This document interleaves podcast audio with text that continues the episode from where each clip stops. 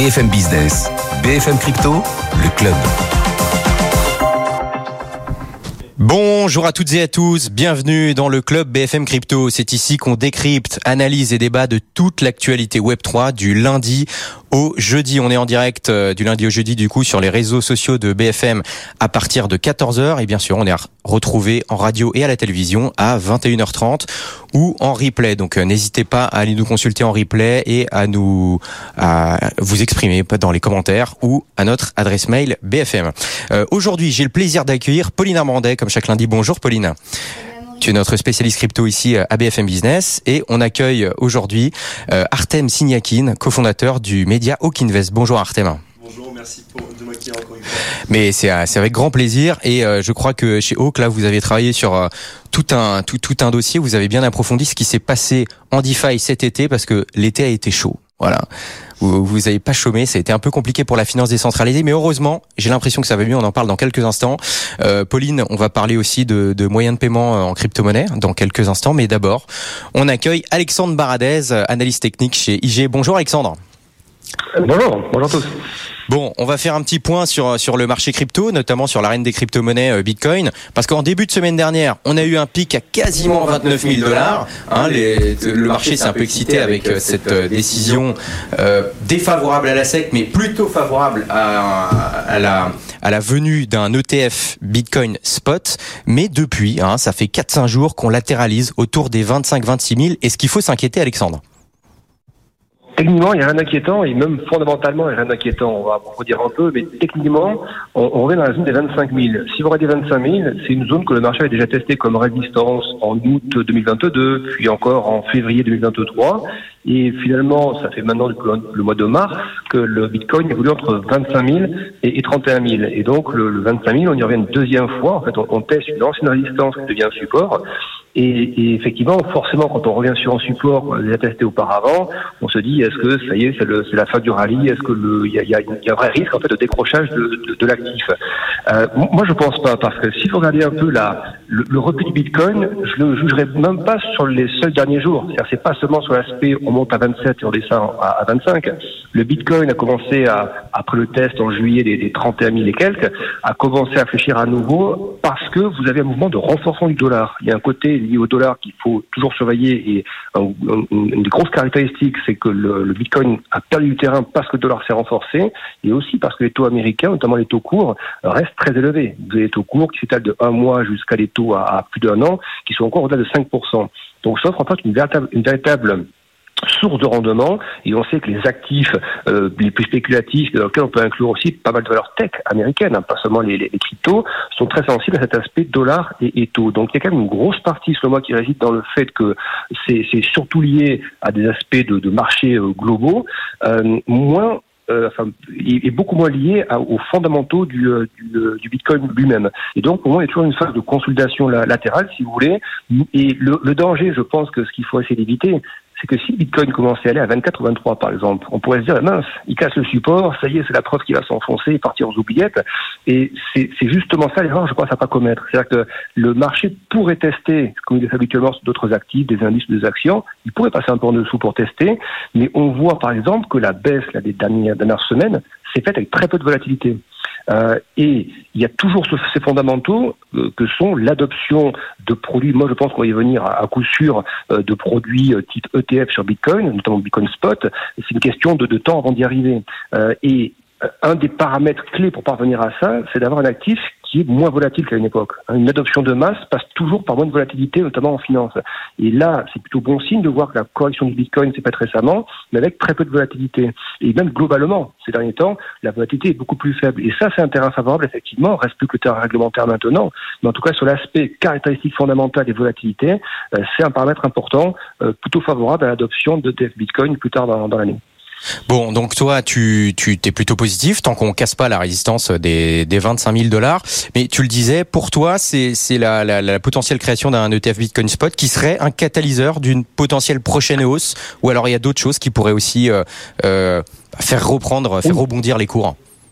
Oui, plusieurs choses. Alors, juste pour compléter à Maurice ce que tu disais, même si on passe sous 25 000, je ne suis pas inquiet. C'est-à-dire que pour moi, je, pense qu'il faut voir la phase actuelle comme une phase intermédiaire, en fait. Hein. Il y a eu l'énorme purge jusqu'à jusqu'à 15 000 dollars en fin d'année dernière, le gros rebond jusqu'à 31 000. Et là, c'est une phase intermédiaire, en fait. Hein. C'est une phase qu'on peut qualifier de consolidation. Et donc, on va attendre tranquillement la phase de consolidation pour chercher ensuite à casser les 31 000. Et ensuite, les, les objectifs seront plutôt dans la zone 35-42 000 euh, d'ici quelques mois. Donc, le, le, même si on passe en dessous, je pense au contraire des bonnes zones pour les gens un peu patients pour acheter, parce que je pense sous ce niveau-là, ce sont des cours intéressants. Alors oui, effectivement, le, gros catalyseur, c'est ce sera l'émission de TF Bitcoin, parce qu'il faut bien voir que ça va drainer du volume. C'est ça qui est important. Quand vous émettez un ETF, il faut derrière que l'émetteur ait les garanties et les couvertures. Donc, il va devoir intervenir sur le marché spot directement, et ça va drainer un volume qui peut devenir énorme, parce que l'objectif de ces ETF, c'est de rentrer dans dans, dans les plans d'épargne, les fameux 401K des Américains. C'est-à-dire que c'est plus seulement un produit qui serait disponible sur certaines plateformes, produits dérivés ou autres, ça rentrerait comme produit réglementé que vous pouvez inclure euh, dans des plans d'épargne retraite. Et ça, on sait que c'est des thèmes qui sont évidemment très puissants aux États-Unis et générateurs d'énormes flux.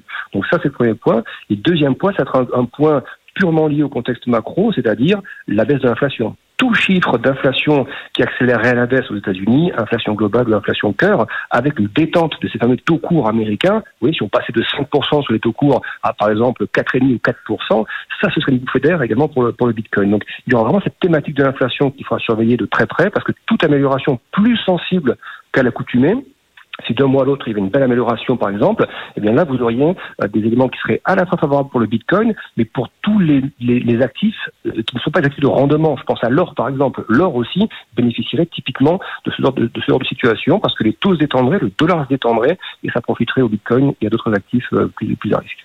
Merci beaucoup Alexandre. On va donc, donc surveiller attentivement l'inflation et aussi cette, ce, ce, potentiel ETF Bitcoin Spot qui, s'il voit le jour, risque de mettre le, le feu aux poudres. Merci Alexandre euh, Baradès pour IG. À bientôt Alexandre. Euh, Artem, on parlera dans quelques instants de, de la finance décentralisée, de ce qui s'est passé. Voilà, l'été a été chaud pour la finance décentralisée. D'abord, Pauline, on parle avec toi tout de suite euh, de, de, de paiement en crypto par carte, parce que la semaine dernière, tu avais payé un période en Bitcoin, un Surfit Bitcoin, avec le fameux Lightning Network. Et aujourd'hui, tu vas nous parler aussi de quelque chose de très concret dans, dans l'univers crypto. On passe à la vitesse supérieure. Pauline, dis-nous tout. Oui, parce qu'en fait, euh, voilà, payer en utilisant euh, le Lightning Network, c'est euh, évidemment très intéressant, mais c'est limité à la communauté Bitcoin, en tout cas à ceux qui détiennent de cette crypto-monnaie. là, j'avais un peu envie d'explorer le, le, champ des possibles en termes de paiement, et c'est vrai que, est-ce que tu savais, voilà, bah, qu'il est possible en France de pouvoir payer euh, en crypto-monnaie dans n'importe quel type de service qui accepte euh, le réseau Visa et Mastercard. Alors n'importe quel type de service, je savais pas. Ouais, alors c'est vrai que du coup, bah, ces cartes de paiement crypto, euh, c'est ce qu'elles permettent. Donc pour t'expliquer un peu le modèle déjà, c'est des cartes de débit qui utilisent le réseau Visa et Mastercard. Et évidemment, alors la subtilité, et peut-être qu'on en parlera euh, juste après, euh, c'est que euh, ce qui se passe, c'est qu'il y a une conversion des crypto-monnaies que tu vas détenir qui vont se faire en monnaie traditionnelle et qui vont permettre, qui vont permettre de pouvoir payer un commerçant. Mais globalement, ça s'appelle quand même des cartes crypto et ça permet donc d'effectuer ce type de paiement. Bon, et alors il y a des avantages, des inconvénients, parce qu'en fait là, s'il y, y a une conversion qui se fait en monnaie fiat, du coup, quelle, quelle différence il y a concrètement entre retirer ses cryptos de sa plateforme et payer après directement en monnaie fiat ou payer directement par carte crypto? Alors, euh, déjà en termes d'avantages, euh, ce qui fait évidemment l'unanimité, c'est que c'est assez simple d'utilisation, parce qu'en fait c'est une carte de paiement, euh, voilà, assez classique on sait tous utiliser sa carte ou alors son smartphone, pour pouvoir payer. Euh, ensuite, ces cartes, euh, elles proposent en général des services qui sont assez similaires à euh, ce qu'on peut appeler des néobanques à l'heure actuelle, donc des banques en ligne, typiquement bah, des frais de tenue de compte qui vont être moins importants que des cartes bancaires classiques, voilà, qui peuvent être avec des comptes qui peuvent être relativement élevés. ensuite, il y a aussi pas mal d'avantages, comme pouvoir les utiliser à l'étranger, les frais de conversion sont euh, évidemment euh, voilà, qui, moindres. Est-ce qu'on peut retirer du cash avec ces cartes-là ou pas? Et aussi, d'ailleurs, voilà, euh, ce qui est assez rigolo, c'est qu'on peut retirer effectivement du cash euh, via des distributeurs automatiques, ce qui fait qu'en gros, et j'en ai discuté avec des utilisateurs de ces cartes crypto, ils disent que c'est en fait bah, le, le chemin le plus simple de passer de la crypto à du cash on n'a plus besoin euh, d'enlever euh, ces crypto-monnaies euh, des exchanges, enfin pour le dire simplement, et, et obtenir voilà de la monnaie traditionnelle. En fait, les cartes crypto, on les met à des distributeurs de billets, on peut retirer du cash, en sachant quand même que les, plate- les plafonds sont limités par les plateformes d'exchange, notamment à cause des frais bancaires aussi. euh, Enfin, là où on retire en fait ces, ces cryptos, enfin ce, ce cash aux distributeurs. On peut même gagner de l'argent en ayant une carte euh, bancaire, on va dire, euh, avec des crypto-monnaies. C'est-à-dire, il y a un système de cashback. C'est-à-dire, quand, Ouais. quand on paye, on peut recevoir des intérêts. C'est ça, Pauline? Tout à fait, et c'est le système de cashback qui, euh, je pense, euh, voilà, intéresse aussi beaucoup d'utilisateurs et de, de gens qui euh, vont vouloir utiliser ce type de carte. En fait, ce système de cashback, il peut varier, euh, enfin le pourcentage de cashback peut varier entre euh, 0,5 et 6 ou 8% en fonction d'un système dit de, de stacking, qui fait qu'en fait, bah, l'utilisateur, il va acheter des jetons de gouvernance donc d'une société, enfin d'une plateforme crypto, et en fait les staker, donc les déposer sur cette plateforme Mhm. et euh, bah, grâce à ça, il va pouvoir obtenir un, un certain montant euh, de, de staking qui va, un pourcentage qui va euh, bah, augmenter. Donc c'est un peu du gagnant-gagnant entre l'utilisateur et la plateforme, mais aussi il y a des risques parce que si euh, tu détiens euh, le jeton euh, d'une plateforme qui va, par exemple, se retrouve dévalué, ben euh, voilà, c'est Oui, c'est pas un aussi à tes risques voilà. et, et périls. Mm. Euh, Et ça peut aller, pour finir là-dessus, ça peut aller jusqu'à combien de pourcents à peu près de rendement? Ça dépend. Il y a des. Ben, en tout cas, au niveau du staking, euh, ce qu'ils proposent, je crois que le maximum, on est sur du ouais, 8%. euh, 8 de- de Ok. Ouais, c'est déjà bien. hein, C'est déjà bien. Artem, tu utilises ça, toi, des cartes comme ça? Il y a beaucoup de choses à dire sur les cartes de paiement crypto parce que au début, les gens les voyaient un peu comme un moyen d'esquiver les taxes, d'utiliser la crypto directement euh, lorsqu'elle sera convertie en euros. Euh, il faut noter, je pense, une chose, c'est que ces cartes-là sont émises par des plateformes qui sont centralisées. Généralement, ce sont des exchanges comme par exemple Binance ou euh, Crypto.com, qui étaient les premiers à proposer ça. Et donc, ils ont attiré énormément d'utilisateurs justement grâce à ce cashback, grâce au cashback de Netflix, de Spotify, etc., etc. On voit que sur le long terme, le cashback ne tient pas. Euh, la plupart de ces cartes ont diminué, divisé par 10 leur cashback. On était sur 5% sur Binance à une époque. Aujourd'hui, on se retrouve aux alentours de 1% à peine pour les plus gros, euh, pour ceux qui ont le plus de BNB. Ouais, donc c'est pas si rentable que ça, quoi. En fait, c'était rentable pendant très longtemps. Euh, Aujourd'hui. Aujourd'hui, ce Ouais. n'est plus vraiment le cas, à mon, à mon avis, en tout cas. Mais ça peut être une bonne Oui. alternative parce que, pour juste un petit rappel, euh, sur Binance, énormément de virements ont, aujourd- ont aujourd'hui des soucis. Euh, donc, pour retirer des euros depuis Binance, aujourd'hui, c'est un peu le seul moyen de convertir ces crypto-monnaies en euros ou alors retirer vers un autre exchange. Donc, euh, ça peut être aussi une solution au problème de Binance, mais dans tous les cas, cette résolution reste très limitée. Mais il y a plusieurs types de cartes, je crois, hein, Pauline Artem. Il y a, des cartes euh, non custodial et il y a des cartes euh, custodial. C'est-à-dire qu'il y a des cartes où on va dépenser les fonds qu'on possède réellement et d'autres cartes où on va dépenser les fonds que la plateforme possède. Quels avantages, quels inconvénients par rapport à ces deux types de cartes? Bah, je pense que là, l'avantage, c'est surtout du côté de, de l'utilisateur. hein. Si c'est euh, euh, non custodial, ben, effectivement, euh, l'utilisateur est encore maître de, ces crypto-monnaies. En revanche, si voilà, c'est l'autre, enfin, par exemple, non custodial, il y a des cartes du type voilà, Plutus ou Monolith. En revanche, si c'est custodial, bah, c'est des plateformes comme Binance, etc. Enfin, les plateformes d'échange centralisées qui vont, du coup, où, les jeux, les crypto-monnaies ne sont euh, pas détenues par l'utilisateur. Et euh, donc, ben, euh, il peut y avoir euh, bah, tout type de risques qui sont associés euh, à ces, à ces, à ces sociétés. En sachant que euh, un des, euh, des inconvénients euh, qui est euh, évidemment à noter dans le cadre de l'utilisation de ces cartes, c'est vraiment la question de l'imposition fiscale en France. En tout cas, inconvénient du point de vue des utilisateurs.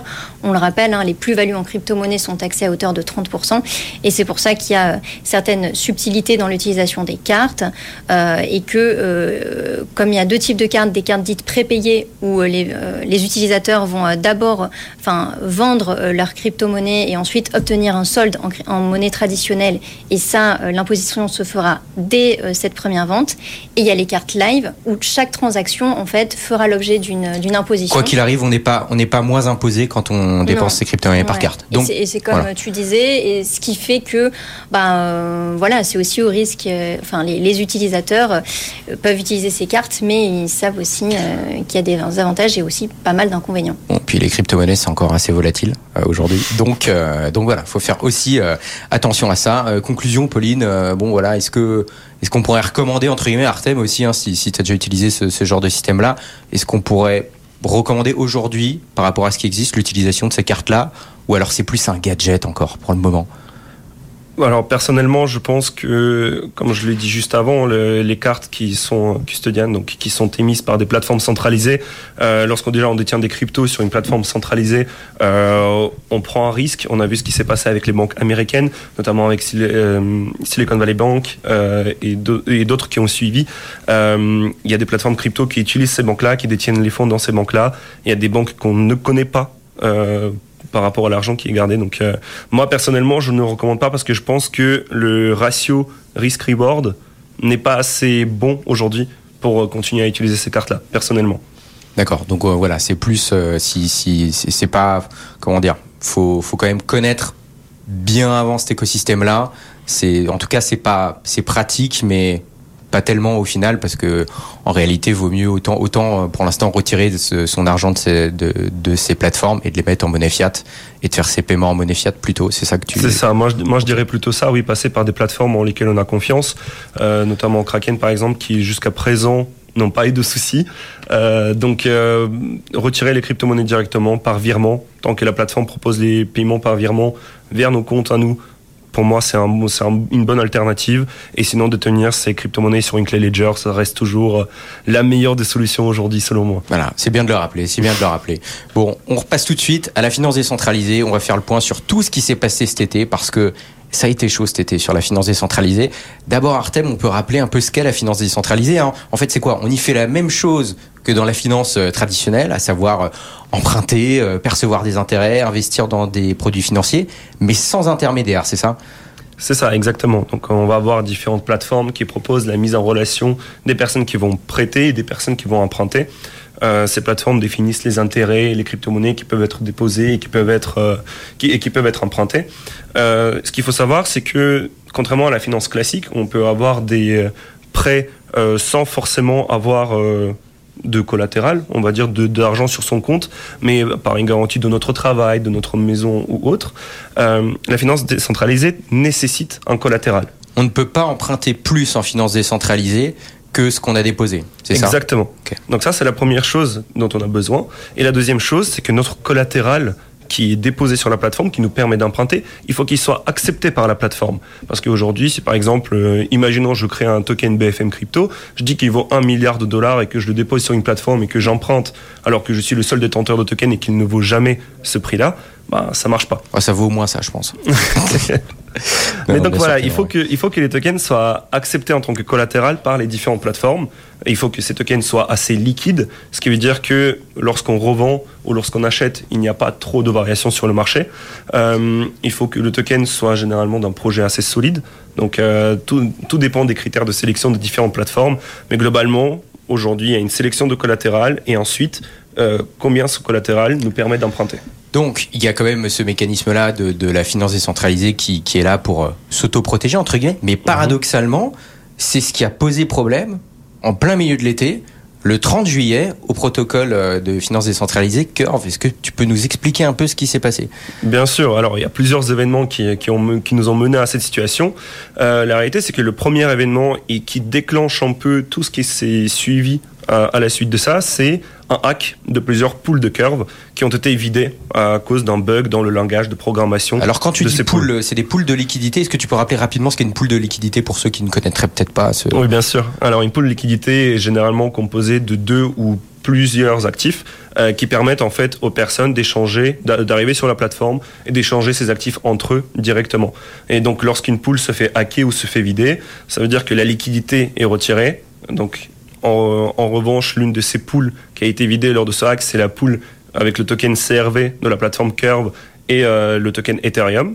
Euh, lorsque cette poule est vidée, la liquidité sur le marché, elle diminue, elle baisse drastiquement, puisque aujourd'hui c'est sur Curve qu'on venait échanger du CRV contre de l'Ether. Allez, pourquoi là c'est important d'avoir de la liquidité? Et pourquoi c'est un problème de ne plus en avoir hein, plutôt dans ce cas-là? Et là en fait on va revenir un tout petit peu en arrière. Euh, plusieurs années en arrière même. Euh, donc le fondateur de Curve, qui s'appelle Mikhail Egorov, avait énormément de tokens Curve. Il déposait et il avait à peu près euh, un peu plus de 40% de la supply totale de ce token. Ce qui est énorme. Ce qui est énorme, tout à fait. Mais aujourd'hui, on voit que dans la finance décentralisée, lorsque les fondateurs vont vendre leur token, on va leur reprocher de vendre le token et de dump sur la communauté, comme on appelle ça. Donc de le faire baisser, du coup. Exactement. Donc ce que Michael a préféré faire, c'est de déposer ses CRV sur différents protocoles de prêt et emprunter de l'argent contre le CRV. Pour éviter de le vendre. C'est ça. Et donc en bull market, euh, sa collatéralisation valait plus de 3 milliards de dollars. Sauf que maintenant, on traverse une période difficile depuis un, un bon petit moment. Et ça donc, a pas mal baissé depuis. Et donc justement, le token a bien baissé. Et avec le hack, le, euh, prix du CRV a baissé encore plus. Parce que les, gens, les gens perdent confiance dans la plateforme, parce qu'il y a des personnes qui essayent de trader ce mouvement, et parce que le hacker, à tout moment, il peut vendre ses curves aussi. Donc, avec la baisse du token, le collatéral de Michael, il a commencé à baisser aussi. Il faut savoir qu'au début du hack, il avait environ 140 millions de dollars d'emprunts sur différentes plateformes. Et donc on arrive au point où il doit se faire liquider pour rembourser les prix puisque sa collatéralisation n'est plus suffisante pour assurer le montant qu'il a emprunté. À ce moment-là... Il a deux solutions, je crois, c'est ça? Ah ben en fait, il, il pouvait soit tout laisser euh, comme ça et euh, se faire liquider par le protocole directement.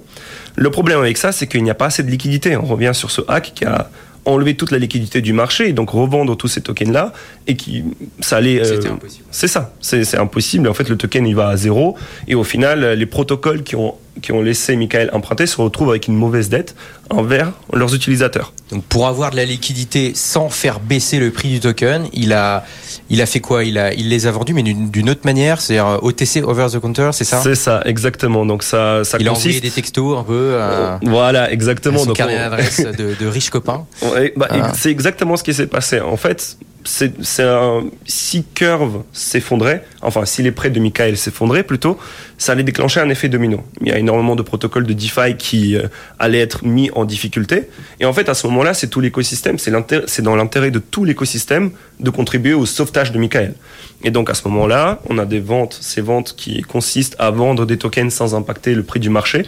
Donc euh, par exemple, euh, je te dis à Maury, je t'envoie 100 curves, tu m'envoies 100 euros. On s'arrange entre nous le prix n'a aucun impact sur le marché. Et donc on retrouve de, des market makers comme Wintermute ou DWF Labs. D'ailleurs, eux, c'est encore assez intéressant ce qu'ils ont fait. On retrouve des personnalités, personnalités comme Justin Sun, le fondateur de Tron. On trouve également des protocoles comme par exemple AAV qui ont également acheté ce token-là, tout simplement parce que le token Curve a de l'utilité dans la DeFi. Et donc, quand on te le propose à un prix réduit, tu le prends, tu l'achètes. Donc tout le monde s'est retrouvé à ce moment-là. C'est ça. Et ce qu'il faut comprendre, c'est qu'il n'y avait pas de smart contract derrière. Ça veut dire que les tokens ont été envoyés, l'argent pour ce token-là a été envoyé, mais il n'y a pas de lock. Ça veut dire que c'est un handshake agreement, c'est ce qu'on appelle on se met d'accord, tu vends pas les tokens directement au marché. Et le lock était entre 3 et 6 mois, suivant les différents acteurs. Encore une fois, ce sont des détails qui sont un peu obscurs puisque c'est une vente OTC et donc il faut que tout le monde s'exprime. Mais globalement, il a réussi à sauver ses Pour positions comme ça. garantir une certaine, une certaine stabilité. Euh, il nous reste ça. moins de deux minutes, ça passe très très vite. Là, aujourd'hui, où est-ce qu'on en est euh, euh, ma- ma- Maintenant qu'il y a eu ces, ces deals qui ont été faits, aujourd'hui, qu'est-ce qu'il en est Alors aujourd'hui, euh, Michael est toujours à 38 millions de dollars qui sont empruntés sur différents protocoles. Par contre, ils sont collatéralisés avec 125 millions de dollars de curve. Euh, le hacker n'a pas, pas été retrouvé. Il y en a un des deux qui a renvoyé les fonds. Pour le deuxième, il y a actuellement une bounty de 1,85 million de dollars. Donc s'il y a des gens qui veulent s'amuser à le chercher euh, pour, un, pour un bon prix, ils peuvent, ils peuvent retracer ces activités on-chain. Et juste un petit fun fact avant de, de finir, c'est justement DWF Labs, qui était un market maker et qui était censé respecter les termes de contrat, ont envoyé 2 millions de dollars de curve vers Binance et on a connu une grosse chute à ce moment-là du token. Et donc on ne sait pas s'ils les ont vendus, si- ce qu'ils en ont fait. Eux n'ont pas respecté le deal. Mais en même temps, il n'y avait pas de. C'était c'était parole contre parole, c'est ça? Ouais, c'est ça, Ouais. exactement. Et donc, euh, beaucoup de gens pensent qu'ils ont vendu. Et le CEO s'est exprimé en disant qu'ils ont un plan qu'ils vont faire et qu'ensuite ils rem- ils remettront les cœurs sur leur adresse. Mais connaissant leur réputation, malheureusement, beaucoup de gens pensent qu'ils ont vendu. Ok. Et maintenant, euh, globalement, là, très rapidement pour finir sur euh, sur la finance décentralisée. Une fois qu'il s'est passé ça, est-ce qu'il y a, est-ce que les gens ont toujours confiance dans la finance décentralisée? Est-ce qu'il y a il y a un bel avenir pour ce pour cet outil-là? Il y a des protocoles qui ont pris des mesures pour éviter ce genre de situation, notamment sur AAV par exemple, sur la V4 de AAV, il y a des plafonds qui ont été instaurés pour Mm. toutes les crypto-monnaies, notamment pour le CRV. Euh, D'autres protocoles ont décidé, pareil, d'instaurer de nouvelles mesures pour éviter ce genre de situation. Mais en tout cas, aujourd'hui, le prêt de Michael est en bonne santé, on va dire. Euh, donc, on va voir comment ça évolue, mais en tout cas, ça sert d'une belle leçon, comme quoi se surexposer au marché crypto, ça a des risques, et même les plus gros de ce marché, ils sont exposés. Merci beaucoup Artem Signakin, cofondateur du média Hawk Invest et euh, Pauline Armandet, euh, journaliste BFM Crypto. D'ailleurs, Pauline, ta newsletter sort ce soir à 18h, c'est ça? C'est ça. Voilà, donc euh, checkez bien vos, vos boîtes mail, tout le monde, et abonnez-vous si vous n'êtes euh, pas encore abonné. Merci de nous avoir suivis, bonne soirée, bonne journée, bonne soirée et à demain. BFM Business, BFM Crypto, le club.